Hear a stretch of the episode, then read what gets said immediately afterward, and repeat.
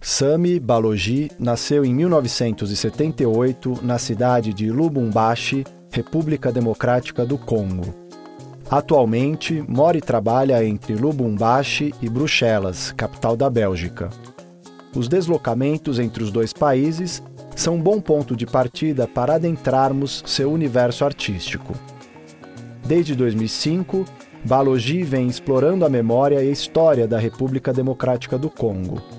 Seu trabalho é uma pesquisa contínua sobre o patrimônio cultural, arquitetônico e industrial da região de Katanga, bem como um questionamento do impacto da colonização belga. Para esta Bienal, Balogi apresenta uma instalação chamada A Floresta Art Nouveau de Obé e suas linhas de cor, de 2021. Um conjunto de três esculturas em bronze intitulado Copper Negative of Luxury Cloth, Congo People, Democratic Republic of the Congo, Republic of the Congo or Angola, 17th-18th Century, de 2020, e um vídeo cujo título é Tales of the Copper Cross Garden, episódio 1, de 2017. Nesta faixa, conheceremos mais a fundo a instalação A Floresta Art Nouveau de Obé e suas linhas de cor. Como diz Marco Baravalli para o catálogo desta Bienal, há 130 anos era concluída a obra do Hotel Tassel em Bruxelas, na Bélgica.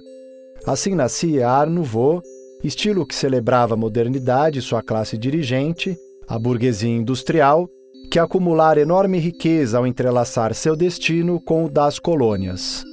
Padrões similares, na realidade, foram integrados ao design do Museu Real da África Central, em Tervuren, na Bélgica, para não mencionar a arquitetura e os objetos geralmente feitos com materiais da colônia congolesa: cobre, marfim e madeira. Balogi enfatiza essa conexão entre o estilo floral da Art Nouveau e a expropriação colonial. Além disso, as cores escolhidas pelo artista foram as mesmas que o escritor e historiador W. E. B. Dubois utilizou para os diagramas mostrados em Exhibit of American Negroes, Exposição de Negros Americanos durante a Exposição Universal de 1900 em Paris. Essa escolha, de acordo com Balogi, alude à intenção de confundir a leitura etnográfica que se poderia ter dessas obras ao enfatizar o aspecto moderno dessas práticas antigas. O arquivo colonial é explorado para romper o monopólio ocidental da modernidade.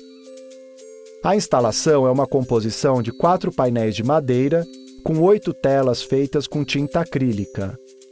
Cada um dos painéis tem um tamanho e um formato diferentes. Eles são feitos em madeira clara e possuem delicados adornos entalhados na madeira em estilo Art Nouveau. Cada um deles possui uma espécie de recorte vazado, onde uma das telas é posicionada. É como se os painéis fossem uma moldura para as telas, sendo um pouco mais salientes do que elas. Eles parecem interagir com as telas através das formas esculpidas na madeira que os compõem às vezes sobrepondo-se sobre as telas. Elas, por sua vez, têm padrões inspirados na tradição têxtil congolesa. A primeira composição é feita por um dos painéis, com relevos que simulam uma fachada Art Nouveau e três telas. A primeira delas está no centro do painel, num formato horizontal.